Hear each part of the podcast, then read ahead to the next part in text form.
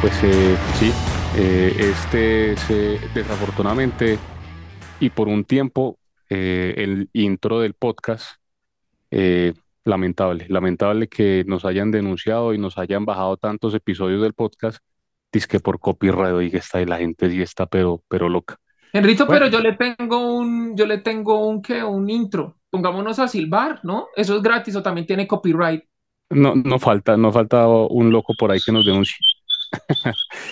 Bienvenidos a Eh, otro sí, podcast bursátil. Vea, ¿sí vio? Ya. nah, qué grosería. Bueno, señor Janusito, eh, en medio de esta tristeza que nos agobia, eh, ¿cómo estás? Bienvenido a otro podcast bursátil. No, pues bien, eh, el saludo no tiene copyright, ¿cierto? O, o también. No, hasta el momento no, no Ah, falta que bueno, lo pongan entonces, también. entonces muy buenas tardes a todos. Muchísimas gracias por escucharnos. eh, como el saludo no tiene copyright, pues muy contento. Y bueno, vamos a ver cómo nos va. Un saludo a los otros panelistas. Gracias, Janusito. Señor Oscar Cadena, muy buenas tardes, ¿cómo estamos? Buenas tardes, don Henry, ¿cómo va todo? Eh, eh, pues hermano, entre, triste por lo del- los episodios que nos bajaron, pero feliz, ¿sabe? Porque la verdad ya estaba cansado de buscar eh, intros y outros que tuvieran que ver con el contenido del episodio. Ya buscar una canción se está, se estaba poniendo difícil.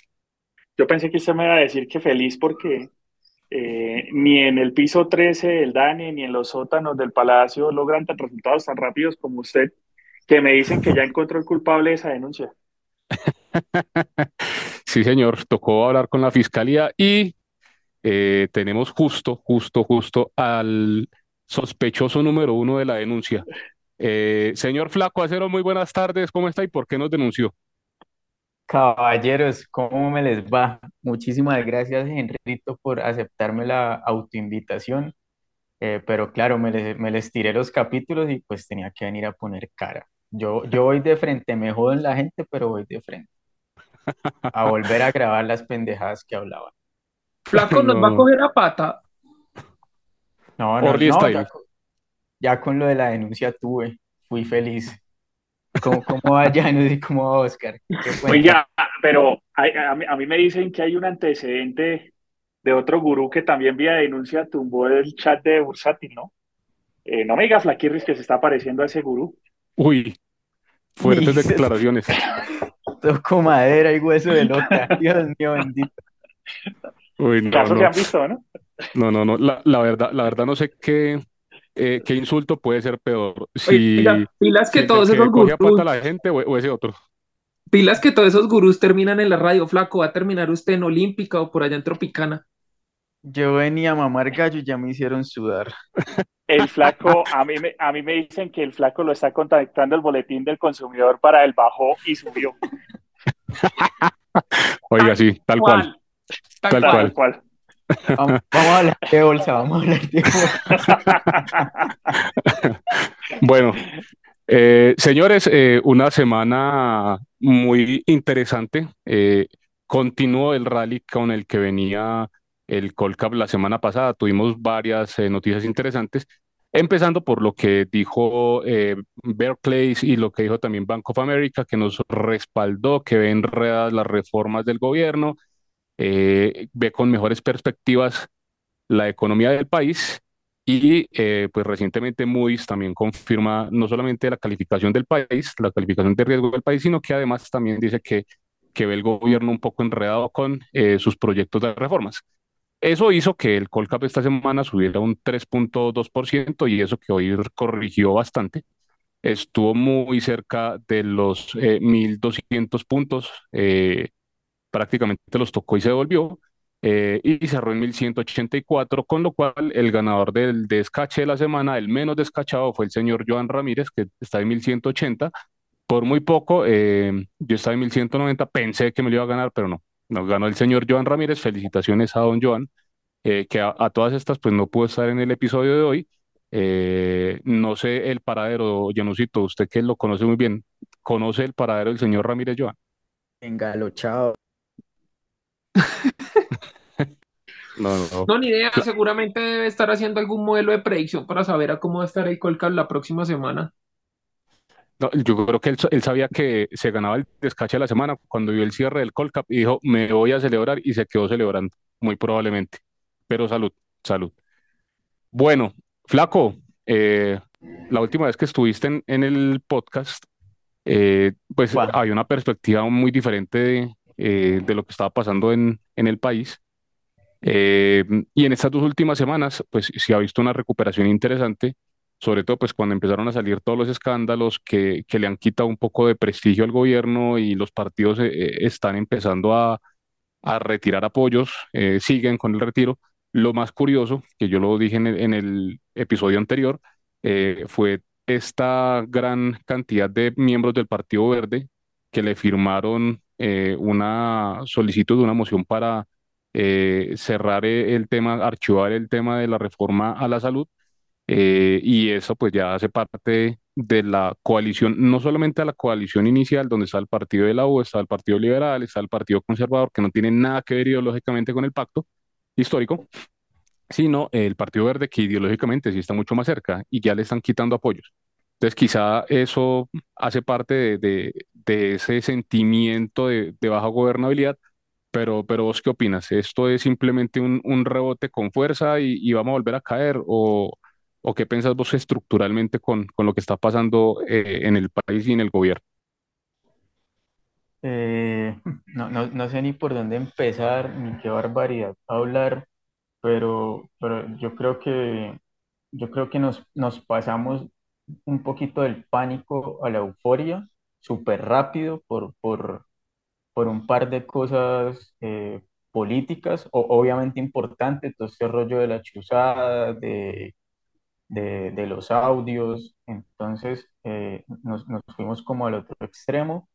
Eh, yo creo que ese trade, digamos, político, o, o bueno, como ese movimiento político, yo creo que ya, ya, ya se tiende a terminar y volvemos a, a la realidad. Y a mí me fregaba mucho porque me decían que yo era positivista, ¿no? Y, y- y hasta me decían que yo era petrista y el rollo. Y, y yo como que siempre decía, yo lo que acá percibo es, es un exceso de pánico.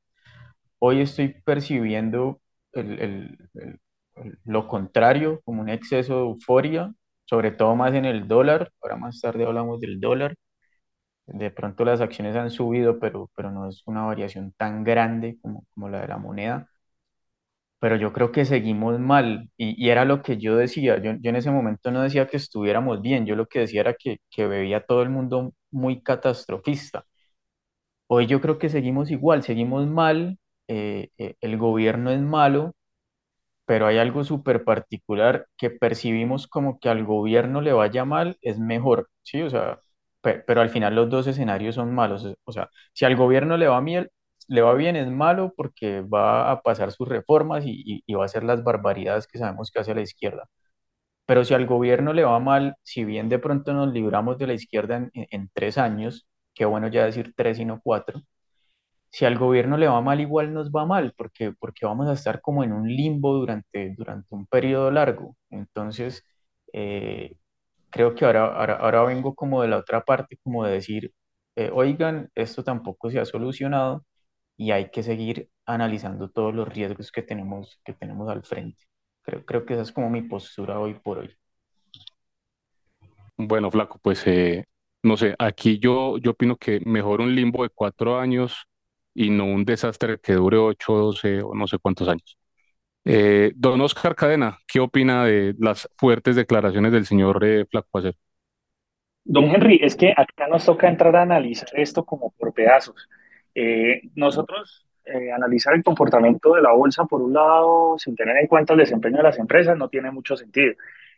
Si nosotros miramos, eh, de pronto cada, cada bando tiene algo de razón y, y lo veo desde este punto de vista. Si lo que nosotros queremos es que las acciones recuperen algo de esa subvaloración y esa castigada brutal que les metieron desde la elección de Petro, eh, sí, es buenísimo que a Petro le vaya mal, ¿ya?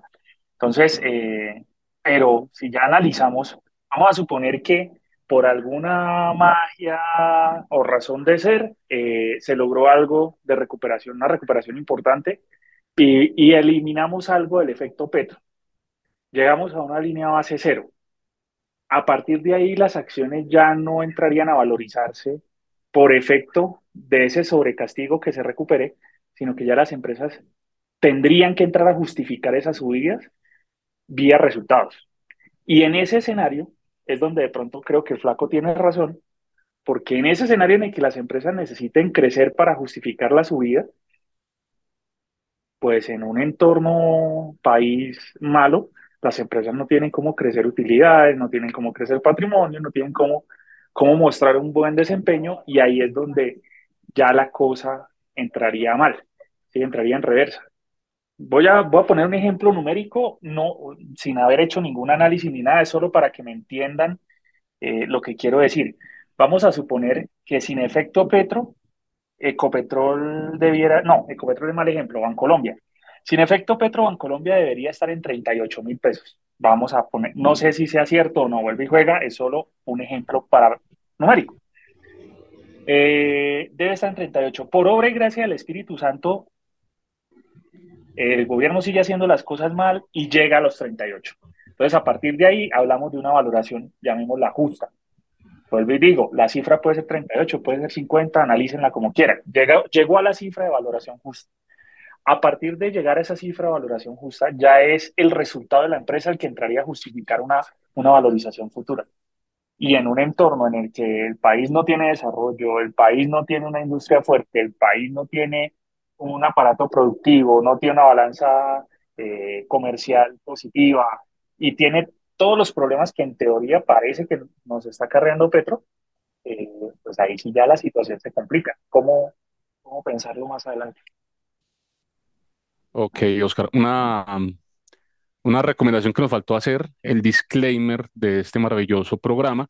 Recuerden que los contenidos de este podcast en ningún momento son recomendaciones de inversión.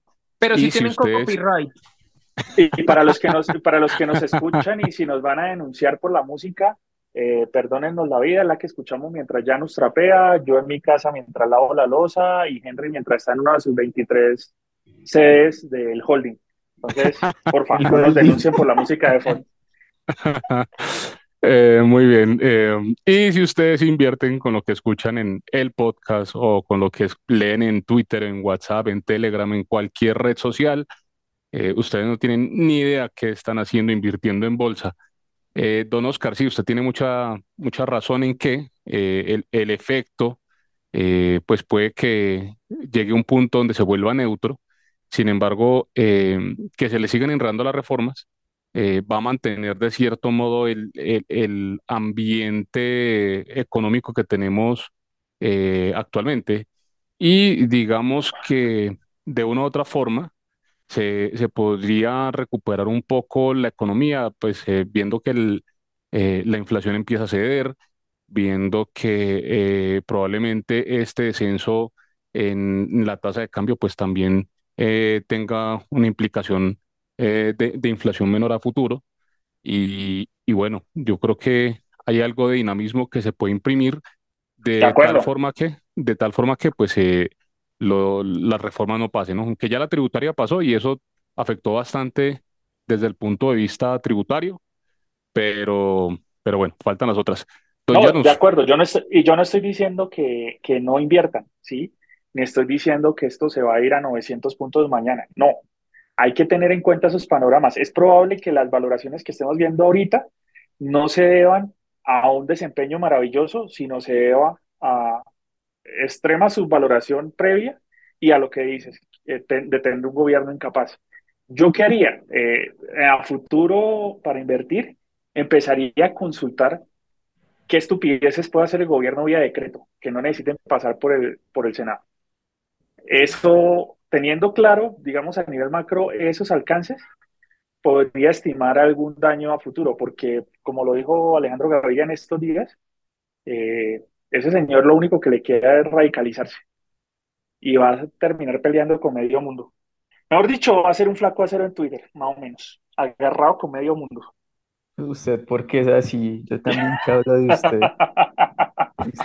No, Flaquirri, pero las risas no faltan. Es que ahí eh, hablábamos ahorita que eso ya no pasa, pero, pero seamos honestos. ¿Ustedes ven alguna posibilidad que Petro se siente a negociar en el futuro cercano para pasar en normas consensuadas, para pasar en reformas de que de verdad busquen mejorar las situaciones y no simplemente acaparar recursos como si no hubiera un mañana. ¿Ustedes ven eso posible?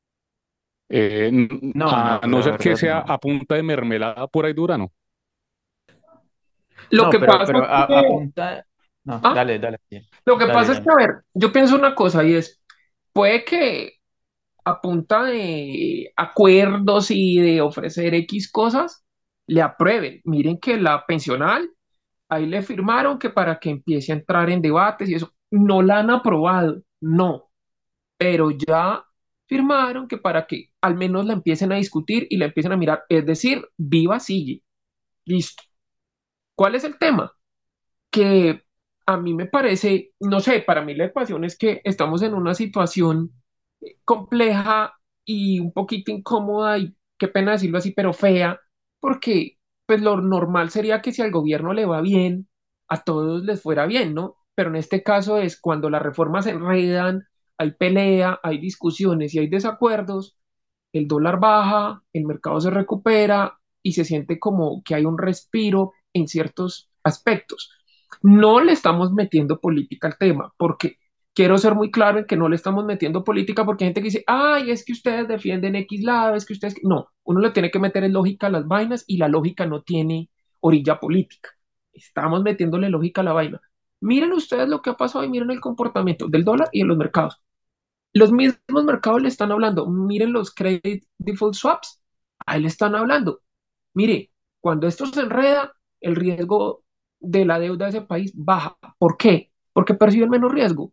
Entonces ahí le están dando la señal clarita y donde se mueven los grandes capitales, donde se mueve la plata grande, está hablando claramente. Entonces uno no puede ponerse a decir, no, es que usted porque dice, no, es la perspectiva. Miren lo que dijo Bank of America, miren lo que dijo Barclays, ¿fue?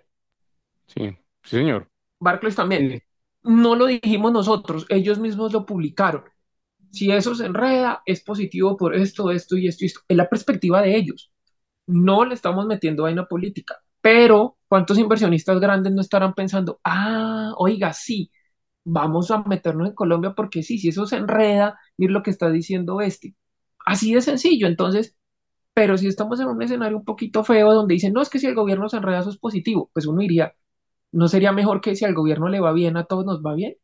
Pero bueno, así nos tocó, ¿no? Y es que si uno se pone a mirar, como les digo, como en frío las reformas, pues hay cosas que son muy complejas y que uno dice, de aprobarlas, yo no sé el efecto tan tremendo que podría tener eh, el tema de la salud, el tema pensional, el tema laboral, si alguno se pone sin meterle política al cuento, sino puro lápiz y número, pues madre, hay unas cosas que uno dice, dan miedo.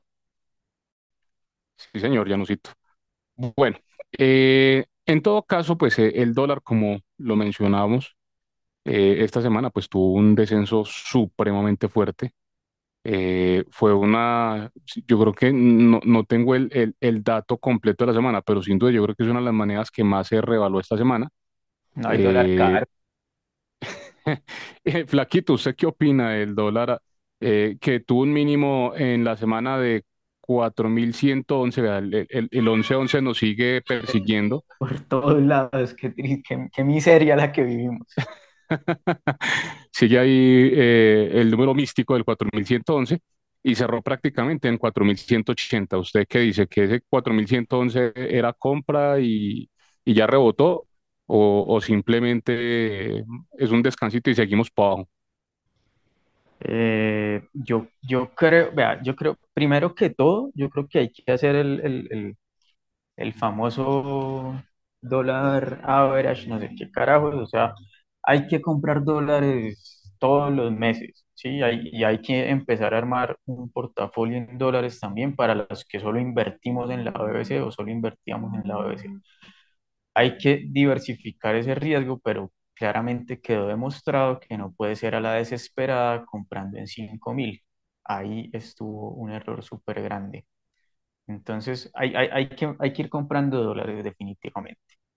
Y ya del movimiento en, el corto plazo, eh, yo tenía Vea que yo, yo que era de los positivistas, yo lo tenía hasta 4.240. Ahí me daba como un nivel y pensé que iba a descansar por ahí, pero siguió bajando por, por todo este rollo eh, eh, político actual.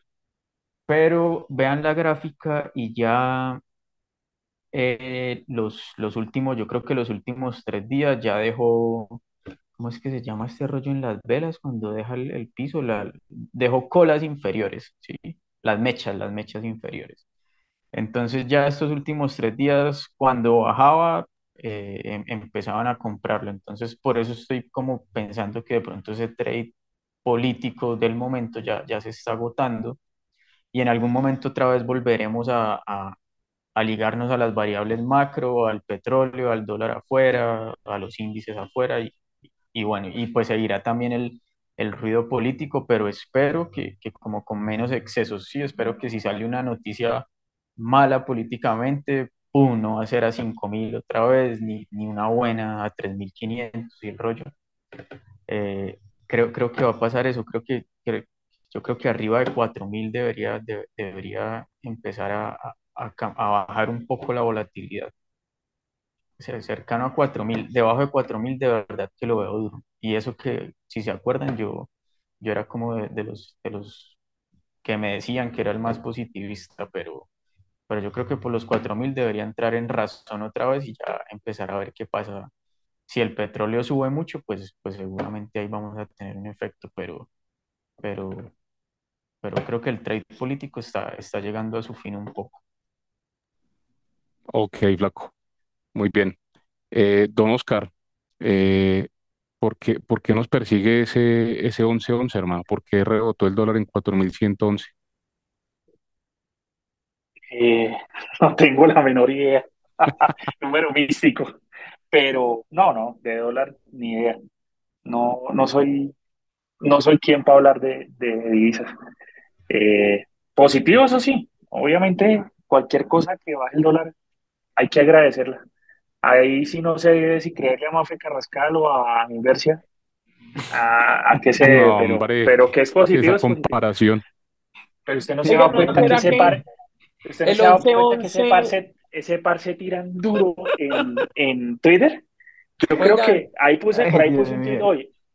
O, o, o Mafe Carrascal mamertiza Inversia o Inversia la desintoxica, pero esos La- dos así no me quedan. Esa, esa, mm, guía para tweets, sobrevivir a la extrema izquierda se llama. en esos tweets hay que, hay que poner de fondo una canción eh, de que se ponen en tensión esos dos. No, Tu Eh, pero ya, ya, habla- Rito, corazón. no hablando en serio, no se le olvide el copyright y después nos tumban también el podcast por ustedes estar hablando de música.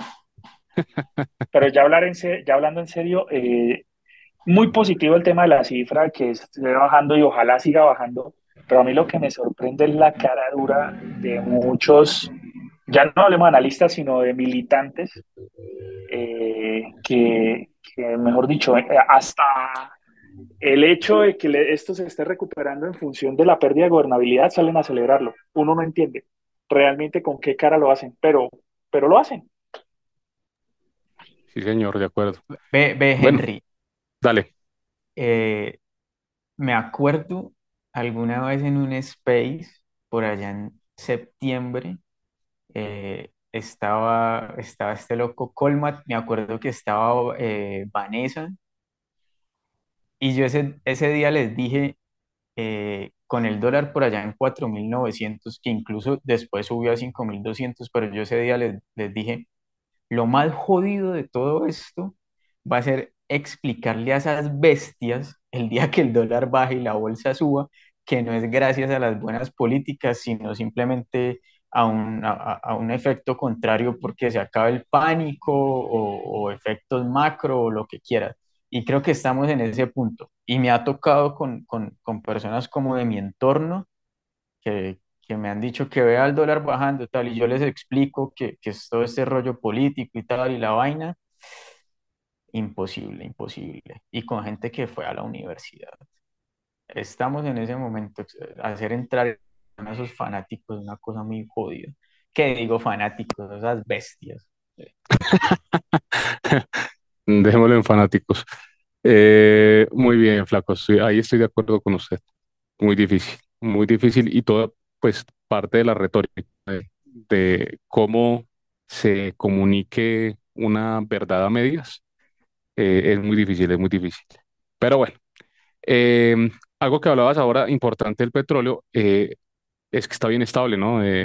El, el Brent está ahí bailando en los 75, va semanas, varias semanas ahí que sube un poquito, un poquito, pero, pero no, no se mueve mucho más de ahí. Y eh, el, el- en general el petróleo pues está, está muy estable, ¿no? Esto en teoría es algo que le daría un poco de calma a Ecopetrol eh, y Ecopetrol pues eh, es una acción que con lo que está pasando en el país en teoría debería haber estado acompañando esa, ¿qué digo? Debería haber estado liderando ese rally que hemos tenido en las últimas dos semanas, pero realmente ha estado muy corta. Incluso la noticia que salió hace un par de días eh, sobre la recuperación de los eh, mil millones de dólares eh, de la demanda de Reficar, que en principio nos decía pues positivísima para, para Ecopetrol, positivísima para el gobierno. Resulta ahora pues que va a ser muy difícil recuperarlos eh, porque eh, pues eh, la empresa que, que está demandada pues eh, básicamente está declarada en quiebra y no tiene cómo pagar eso y va a estar Henry, bien pero enredado eso. Don Oscar. ¿cómo, cómo, cómo esperamos que Ecopetrol reaccione si tiene un presidente que sale a decir que esa empresa es como malita explorando? No, Ay, pero es Hágame que no, me quitó no. el O sea, me quitó el apunte. tengo que, tengo que hacer un mea culpa en este podcast. Yo, Oscar Cadena, que tanto palo le di a Bayón, no creí que hubiera alguien peor en comunicaciones. Uy, pero es que este que nombraron ahorita, sí, mejor dicho.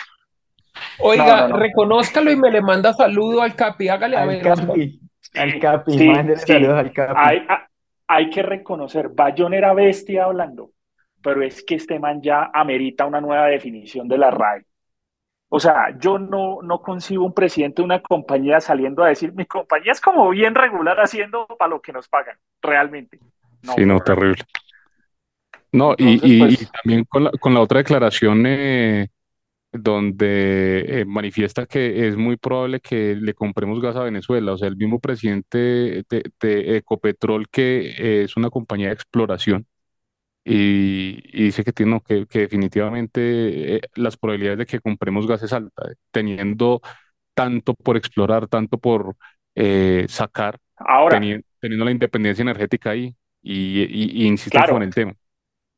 ahora, eh, ya quitándole un poco el chiste al tema, yo me aguanto ese comentario si tuviéramos una empresa en la que las reservas decrecen, en la que la tasa de éxito de exploración fuera baja, pero es que nosotros tenemos en Ecopetrol una empresa, primero, que ha implementado técnicas de recobro mejorado, inyección de vapor, eh, por ejemplo, solo por poner ejemplos, eh, que han logrado que yacimientos maduros tengan un segundo aire a nivel de exploración, y eso es gracias a la brillante ingeniería con la que contamos en Ecopetrol.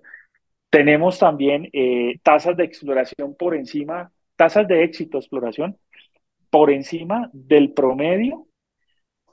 Entonces, ahí es donde uno pregunta eh, dos cosas. Primero, este sujeto que, que nombraron, sí conoce la calidad de personas, de talento humano que dirige, tiene idea de lo que hace para salir a decir que la empresa no es tan buena explorando, que los hallazgos solo la, los logran los aliados. Esto es una tamaña desfachatez con su equipo de trabajo. Y mi segunda pregunta tiene que ver qué carajos pensarán ahorita los empleados de tan maravillosa empresa que votaron por el desastre que eligieron en estos momentos. Esa es la mayor muestra de disonancia cognitiva que puede existir. Toma lo tuyo. Pues es que Oscar es tan sencillo como esto. Mañana es la final de la Champions. Usted se imagina el técnico del Inter que dijera mañana, no, pues el Manchester City es mejor que nosotros, nos va a meter por lo menos cuatro o cinco goles, pero bueno, eh, al menos jugamos la final. Pues Yo discursos de ese tipo solo se los he escuchado al Bolillo Gómez, no Yo más. creo, o sea, yo creo que donde el tipo diga eso no ha terminado de hablar y ya lo han echado. El Bolillo cuando dirigió a Panamá y lo llevó al Mundial, dijo, nosotros acá venimos a aprender porque no, no, no tenemos cómo. Fue un discurso del Bolillo y uno lo entiende eh, en el contexto en el que es el Bolillo. Muy ilustrativo todo el, el ejemplo. Sí, lo que pasa es que uno no esperaba nada de Panamá en este caso porque pues es una selección que normalmente eh, es totalmente irrelevante para el fútbol mundial, pero. Ecopetrol es la empresa número uno del país. Es que, es que no, es que no, definitivamente. Es que el tema es Eh, salir a decir eso. Así de sencillo, es ir y decir eso. O sea, ¿cómo, pues, qué presentación tiene salir a decir eso? No diga esa vaina y punto. Como el bolillo sí, que puede ser Panamá, pues no diga eso y ya. Diga, vamos a hacer nuestro mejor esfuerzo y punto. Y sí, pues el equipo tal vez no sea lo mejor. Pero ¿cómo va a decir uno eso? O sea, no ha empezado el partido y ya van perdiendo 2-0. No. Ahora, yo, yo, yo no tengo lío en que no tengo cómo argumentar si eso en realidad afecta o no el valor de las acciones. No lo sabemos, ¿sí? Pero hay algo que sí eh, uno tiene claro.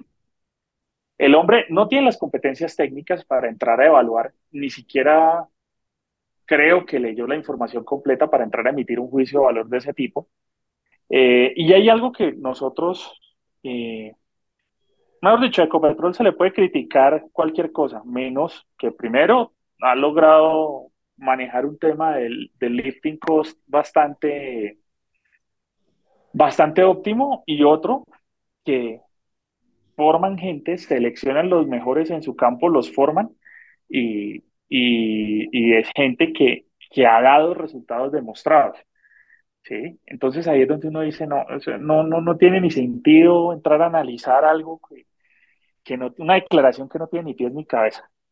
Y efectivamente ahí es donde uno se pregunta, pues en manos de quién está Ecopetrol. Ahí les pregunto, ¿ustedes como inversionista invertirían en una empresa en la que el mismo presidente le dice que son como medio regulares tirando a malos? Ah, muy difícil, muy No, difícil. muy jodido, muy jodido. O sea, y no, ni, ni siquiera, o sea, la realidad ni siquiera es esa, ¿no? Bueno, de pronto puede ser, puede ser que los socios de Ecopetrol hayan tenido mayor éxito en, en esa parte de exploración, pero, pero, pero pues por eso mismo uno busca socios, ¿no? Por tanto uno no es el que mejor hace todas las fases de- del proceso, pero, pero pues a- las vainas hay que analizarlas en conjunto, uno no puede salir a, a- a decir que, que simplemente es malo, que es malo porque sí, es, es, no, es catastrófico este señor, Dios mío. Bueno, y tras de todo, pues eh, la muy buena noticia de la demanda eh, que salió positiva a favor de Ecopetrol, pues resulta que el demandado eh, está más quebrado que, que no sé quién. Está más jodido que nosotros. Sí, es- Punto. es- está más quebrado que mi portafolio. Oscar, ¿qué opina con, con esta maravillosa y a la vez frustrante noticia? Pues yo ahí me declaro impedido para emitir cualquier concepto por una razón, y es que yo no tengo tan claro cómo viene manejándose las deudas, eh, no las reconocidas, sino las sobrevinientes en un escenario de capítulo 11. No, no lo sé. Entonces, va a depender de que si quedaron, si quedó reconocido ese posible pasivo en, en el archivo de bancarrota, eh, ahí algo se podría rescatar, de lo contrario no tengo idea. O sea, la, la noticia yo no la veo tan positiva desde el punto de vista económico por esa incertidumbre. La veo más de pronto como una, una noticia positiva para las personas que estuvieron involucradas en, en juicios de valor por un lado y en juicios penales por otro, en donde pues terminaron cuestionados fuertemente a nivel de, de integridad, inclusive en el ámbito penal. De pronto para esas personas sí es muy relevante este fallo, caso del exministro Echeverry, de Cabrales eh, y de los demás directivos, tanto de Ecopetrol como de Reficar de esa época. En fin, ¿Cu- en fin. ¿Cuánto, cuánto de los ingresos del año es la multa? Porque digamos que ahí también uno puede ver si al final no se puede cobrar nada, pues no sé. sí, sí era una Suponiendo que la cobrara, suponiendo que la cobrara 4.3 billones, Flaquirri. de, de unos ingresos de cuánto, se me va el número en ese momento. Ah, vea, el, eh, el, el ejercicio con, con el EBITDA, más o menos eh, esos, ese, esos mil millones de dólares son como entre el 25 y el 30% de la EBITDA del año pasado, para que se hagan una idea. Es Pero es una, que usted le dice, usted, da, sí da usted tanto, sí habla da de vida, usted habla de, usted habla de vida y eso es como echarle agua bendita a Satanás para el flaco. Sí, sí, Henry, si, si no, si me hubiera dicho yo no venía, hermano, ya dejábamos así. Venga, pero no, son, son 4.3 billones y los ingresos, digamos, de los últimos meses son 165 billones. O sea, pues sí es dinero, pero, pero No, no, pues pero no lo mires, no lo mires solo sobre No, el pues hay ingreso, que porque verlo con como en teoría es ingreso, es eh, como en teoría, yo lo miraría sobre, o sea, para tener un patrón, lo sobre la miraría sobre las utilidad. utilidades. Sí, porque es que sobre el ingreso, Flaquirri, sabe, el ingreso después tiene costos operativos y Sí, sí, demás, sí. eh, y sí, este sería un sobre, ingreso limpio. sobre los Correcto. ingresos no es mucho, pero sobre la utilidad sí. Sí, Sí, sí, sí. claro, Exactamente. claro. Es, Eh, es, es una tercera parte casi. Bueno, entre una, no entre una tanto tercera y una cuarta no, parte. no, no tanto, no tanto porque la No utilidad está, de los últimos 12 meses fue 33 billones, sería sí, como, como un 10, 11%. pero O sea, eh, no, muy, sí, ca- muy, pero, pero no. muy cándidos ustedes pensando en el impacto de ese dinero en la empresa. Eh, ese Ah, dinero sí, eso. entra y ya, ya los vi decretando dividendo extraordinario por el valor exacto, con cifras de éxito. Sí, Ay, total. No, total. E- esa es la otra, ¿no? Que eh, así esa plata entrara, pues eh, el gobierno no iba a aprovechar esa plática. Con seguridad giraba dividendo extraordinario y, y quién sabe con qué intención la, la usaba, ¿no? Eh, entonces tenía como su, tenía su, su, su inocente, nota agridulce también. y yo tan inocente pensando en bajar de, pero bueno. No, hombre, eso no, no, eso no, eso no aplica, no aplica. Más bien, descuídese y le mandan un dividendo monstruoso pagadero en los siguientes 15 años, ETV Style, como lo ET, hicieron cuando eran ETV, alcaldes. ajá, Uy, sí, cero dudas. no hablemos de Cero dudas que se iría por ahí, por ese lado. Pero bueno, pero bueno. Eh, sí, más o menos como un 15%, sí, estaba, estaba errado en la cifra. Eh, bueno, pero un 15% adicional de vida, pues no le caía mal a nadie. Eh, sin embargo, pues bueno, ahora va a ver cómo, cómo se cobra eso, ¿no? Porque pues una compañía que esté declarada en quiebra, pues va a ser difícil recuperarle esa plática. Eh, vamos a ver cómo, cómo avanza el tema. Bueno, muchachos, entonces hagamos un recorderis rápido de qué pasó eh, con las acciones esta semana, eh, teniendo en cuenta pues e- ese incremento del Colcap de más del 3%. Eh, tuvimos, a pesar de eso, pues varias acciones que, que cayeron, dentro de las que está BBVA con un 7%, Villas con un 6%, sigue caído Villas, eh, ISA que cae un 4.4%, Celsia 3.5%, eh, bueno, y para de contar ahí con concreto el 1.8% y digamos que de ahí para adelante ya no hay mucho de qué hablar. Ahora, las que más subieron esta semana. Y esta semana es muy interesante porque fíjense que está eh, Preferencial de Semargos con un 9.4%, Bancolombia Ordinaria con un 8.5%, eh, está Grupo Energía Bogotá con el 7.9% y Semargos con el 7.35%. Eh, lo que está transando el GEA va volando y está eh, jalando durísimo el Colcap. Bancolombia Preferencial, por ejemplo, subió el 6%, bastante fuerte esa subida y eso que hoy, hoy devolvió y cruzó los 30 mil a la baja, una corrección ahí en esa subida, eh, pero bien interesante que todo el GEA está subiendo durísimo. Eh, y además la noticia de, de Semargos hoy de la, de la distribución de utilidades, de el, el tema que van a hacer con los dividendos y el, y el plan Sprint eh, de, de recompra de acciones. Entonces, bueno, don Oscar, eh, ¿qué opina de eh, lo del GEA y Yo, específicamente la noticia de Semargos? Yo quiero primero escuchar al flaco hacer al respecto, después doy mi opinión. Hágale, flaco. No, hombre, Semargos es lo mismo de siempre. eh, meta deuda para pagar dividendos. Es, es absurdo. eh, Yo a, yo a veces digo que, que es una mala empresa, que está mal administrada, a la gente no le gusta escuchar eso. Eh, hay quien me ha dicho, entonces vaya y administrela usted. No, yo no tengo todos esos títulos ni cobro todo ese billete que cobran esos manes, pero, pero es una empresa, es, es una empresa con malos resultados. Entonces te llevas un dividendo, pero, pero te están quemando la caja, te están metiendo más deuda. eh, voy a molestar acá un poquito con esto. Eh, hace un tiempo en un space hablaba con Gudelo de Gentleman de, de cuando él creía que podíamos ver el ROIC de las empresas, no el ROE, el ROIC por encima del WACC. Entonces, no sé, a mí se me ocurre, por ejemplo, en Colombia un WACC, eh, digamos, en, hoy las tasas están altas, pero ¿cuál puede ser? No sé, no sé, Oscar, para vos, ¿cuál puede ser el WACC de una empresa en Colombia? Así un número en general. ¿El actual o el que deberían tener? No, piensa, piensa en un WACC como de mediano o largo plazo, como en condiciones estables. 15, 16% máximo. Listo, quince, dieciséis por ciento. Lo, lo voy a bajar aún más. Pensemos entonces en, en un escenario positivo donde una empresa pueda tener un WACC en 12%.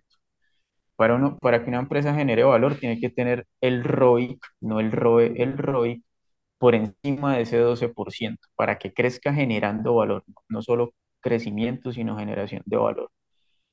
Y el ROE promedio de Semargos en, en, en el, como en los últimos 7 8 años es 2% y el ROIC es como 1.2%. Entonces, ¿cuándo, cuándo cree uno que Semargos pueda tener un ROIC de 12% para que cubra el WACC? Jamás en la vida, o sea, yo no lo, yo no lo veo por ningún lado. Entonces de pronto hoy uno la ve en 3.000 o en 2.500 y, y, y el precio está tan tirado que efectivamente puede dar un trade hasta de 100, de, de, de 100%, una cosa así, que era incluso los precios a los que estaba antes, pero, pero, pero no pensar en esa empresa como de largo plazo, eh, te vas a llevar eso, te vas a llevar más deuda eh, para, para pagar dividendos. Y definitivamente una mala administración, eso, eso no, eso lo discuto con números, no, que no, que no me digan que es que es por hablar mal de los directivos, que es por echarle cantaleta, que es por quejarse de todo, no. Lo discutimos con números y, y, y, que alguien me demuestre que Semargos genera caja y genera valor, ese día cambio mi, mi, mi pensamiento sobre Semargos. Por ahora disfrutar el dividendo, el que la tiene, pues mejor tener el dividendo que no, no puede, puede empezar uno a comprar dólares con ese billete al menos. Eso pienso de los amigos de Semarcos. Muy bien. Don Oscar, ahora sí su... Ay, tenemos vida útil de 80 años, válgame Dios. ¿Se da cuenta por qué quería yo escuchar primero al flaco? Ese man me hace Claro. parecer moderado con Semargos. Don Oscar. Eh, no, bueno, eh, hay que dividir esto en, en- en dos, en dos fases. ¿Va a ayudar a la recuperación del precio de la acción? Probablemente. Yo creo que sí. Eh, recordemos que también está inmersa de alguna manera tangencial en todo el proceso que se viene de, de la división Gilinski-Gea de los activos y dependiendo del modelo que se utilice, del, del paso a paso, de lo que se haya estructurado, puede llegar a salir beneficiada de alguna manera. Eso no lo sabemos, eso solo lo vamos a saber cuando publiquen ya cuál va a ser la metodología para hacer esa, esa separación. Eh, los manes están cumpliendo con su promesa a nivel de sprint. Hoy vi por ahí a, a Aristizábal poniéndolo en Twitter. Él rara vez escribe, pero pues esta vez sí, sí lo puso. Estoy de acuerdo con el flaco en que las fuentes de esos, eh, de esos dividendos pues no es la mejor. ¿Por qué? Porque si ustedes analizan el comunicado, si el comunicado dice, no, esto corresponde a utilidades de tal año, pero pues esas utilidades están pero hace relativamente poco tomaron un cupo de deuda grosero. Pues es, es una triangulación que se hace, eh, pero al final es incremento de deuda. Margen aparte de eso, eh, hay que seguir evaluando eh, el tema de la emisión, que yo creo que eso se va a frenar no estoy tan seguro que sea el momento de, de hacer la, la famosa emisión y no tengo claro cómo la van a ejecutar en Estados Unidos, Eh, pero sí hay que seguir impulsando mm, el crecimiento de su unidad de negocios en Estados Unidos. Creo que, que esos son los, los aspectos como, como más relevantes. Ya de ahí para adelante, yo, yo creo que, que algo de la subvaloración extrema va a terminar recuperando de a poquito. Hablando de subvaloración, no porque los múltiplos eh, den, como dice el flaco, pues el estándar EGEA es, es, es diferente, pero sí con respecto a un precio pre-petro, puede tener algo de recuperación. Y es lo que, a lo que la gente y los inversores les están apostando. Entonces, eh, pues nada, mirar a ver qué, qué va a pasar ahorita el 15 cuando el resto de las hermanas mayores del GEA empiecen a, cotizar nuevamente y, y ver cómo, cómo reacciona Semargos ante ese, ante esos movimientos y sobre todo ante la, la metodología que definan para separar entre Gilinski y GEA lo que cada quien se va a quedar. Eh, Oscar, hay una pregunta. Eh, ¿usted de verdad cree que el 15 vuelven a transar las acciones suspendidas del GEA? Porque hasta el Pues momento le, no ha salido ninguna usted, información. con usted habíamos hablado al respecto, yo le decía que yo creo que van a mantenerlas suspendidas Sí, hasta que salga algo de información relevante, ¿no? Porque yo ahí si la suspendieron supuestamente para proveerle mayor información al mercado y que tomen decisiones informadas, aunque igual a veces somos tan brutos que con información igual tomamos malas decisiones, eh, no, no ha salido nada nuevo. Entonces, pues para mí, si ese fue el motivo real de suspensión, deberían seguir suspendidas hasta que salga algo de información. Sí, no, yo lo dudo mucho. Yo dudo mucho que, que salgan de la suspensión. Eh, ojalá, ojalá pues eh, en lo que queda esta semana salga más información al respecto, comuniquen algo, eh, pero así como pinta la cosa, yo no creo que salgan de suspensión el 15. Yo creo que esto se va a ir otro poquito más largo. Bueno, don Flaco Acero, ¿algún eh, punto adicional sobre este tema Gea Gilinski eh, y esa atracción de Nutresa, Grupo Argos y Sura? No, no tengo ni idea. Que, que aparezca la plata de Bolívar por algún lado. De resto no me importa más. Que A usted lo que le que, preocupa de esa transacción es que a Bolívar le paguen la platica en la, la platica de las Suras preferenciales. Oiga, no, venga, hablando en serio. eh, no, del GEA no me importa nada. Ni tengo ni nunca creo que vaya a tener nada de eso. Ojalá suba para que recuperen el billete que tienen ahí metido. Eh, hablando Pilas, en pilas serio, porque usted está ofendiendo ni más ni menos que a Gea Henry Cárdenas. Eh, no, fuera él, pero es como el 108% de todo el Fintuit. No, María. Eh, hablando de lo de Bolívar, a mí esa vaina me está empezando a parecer tan rara. O sea, estos locos como que salieron a, a pedir su billete, pero de eso no se volvió a decir nada. Hay quienes especulan que era para meterle más ruido a todo el rollo con Gilinski, pero, pero, pero que era ahí como, como como de, como de, aliados del GEA. Yo, yo eso lo veo muy raro. No sé tampoco Bolívar por qué de un momento a otro salirse de, de ese negocio si lleva ahí una década. Eso está muy raro, eso está muy raro. Pero pues si aparece el billete y, y- y se lo dan, pues mejor, mejor. Ojalá. Bueno, Flaco, ¿y no muy crees bien, don que, Flaco. que ese movimiento y esa reacción de Bolívar tenga que ver en algo con algún efecto colateral de lo que se espera suceda en el GEA? Porque también esa subida de estos días ha estado nutrida. Eh, no tengo ni idea. Yo, yo creo que Yo también pienso un poco que Bolívar es de las acciones que mm, como que menos manos blandas tiene, ¿sí? Porque, no sé, la, hay, hay como, hay como unos jugadores fuertes ahí, de, de hecho, también por eso es como, como la que en general aguanta me- mejor las caídas, aunque pues con esto de, los últimos, el último año después de elecciones, pues también llevó, llevó su tablazo durísimo, pero pero no sé, es, es una acción bien rara para hacerle trading, la verdad. Eh, digamos que tenerla de largo plazo como que me dio algo de tranquilidad, pero, pero de movimientos de corto plazo esa acción es bien loca. A veces uno piensa que se va a ir al infierno y, y la berraca aguanta y aguanta y aguanta. Quién sabe si será por todo este rollo del GEA. Pero si es, bienvenido. Y si nos dan el billete, mejor. Escribí atención con el inversionista y nunca me contestaron. Triste, triste. Siguen atropellando los derechos de los, de los minoritarios. Qué manta materialista, flaco. Le falta sentido de pertenencia. no, ve.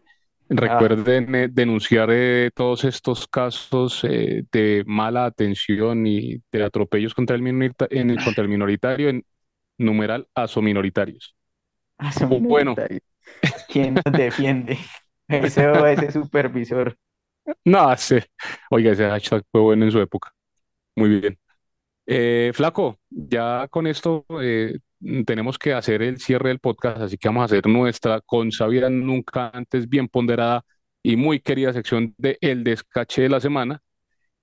Así que usted de invitado arranque primero. ¿Cuál será su pronóstico para la siguiente semana, teniendo en cuenta que cerró en 1184? 1184.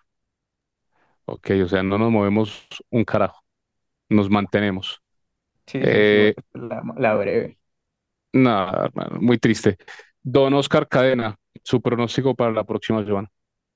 Vámonos con otro número místico, 1234. Uf. 1234, carac. Solo recuerden que existe una pequeña posibilidad de que el GEA reactive negociación el, el 15, ¿no? Yo creo que no va a pasar.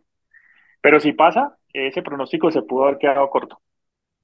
Ah, bueno, pensándolo por ahí. Sí, sí, Yo sí muy decía probable. 4% arriba es un montón, pero por ahí. Es un montón, sí, sí. Pero bueno, yo, yo al contrario me voy a ir em, bajista. Yo creo que eh, vamos a tener un retroceso pequeñito, que el GEA no, no- eh, las eh, bloqueadas del GEA no van a transar todavía. Entonces vámonos por los eh, 1175, a ver cómo nos va. Listo. Flaco, muchas gracias por estar en este episodio. Estuvo como siempre muy divertido. Espero que, que, que le esté yendo muy bien con lo de los cursos. Ahí vamos, ahí vamos, tremenda locura intentar transmitir como conocimiento y, y en, y en mitad de eso empieza uno como a dudar de las mismas cosas que, que cree que, que, que conoce bien. Eh, pero ha sido súper chévere. Ahí, ahí vamos con eso y voy, voy a seguir dándole. Eh, la otra semana empiezo a molestar otra vez con el de análisis fundamental. Eh, muchas gracias a ustedes por aguantarme acá otro rato. Eh, de Gentleman, Oscar, muchísimas gracias. Eh, a Janus y, y Joan que salieron huyendo. Eh, también que les siga yendo bien, hermano, así les bajen los capítulos. Y no fui yo. Qué triste, qué triste. En fin, bueno. Eh, don Oscar, muchas gracias por estar en el episodio. Janus eh, se fue porque tenía una, un evento y tuvo que salirse hace un momentico. Así que bueno, a todos nuestros oyentes, muchas gracias por escucharnos nuevamente. Y con ustedes, esto fue otro podcast Bursátil.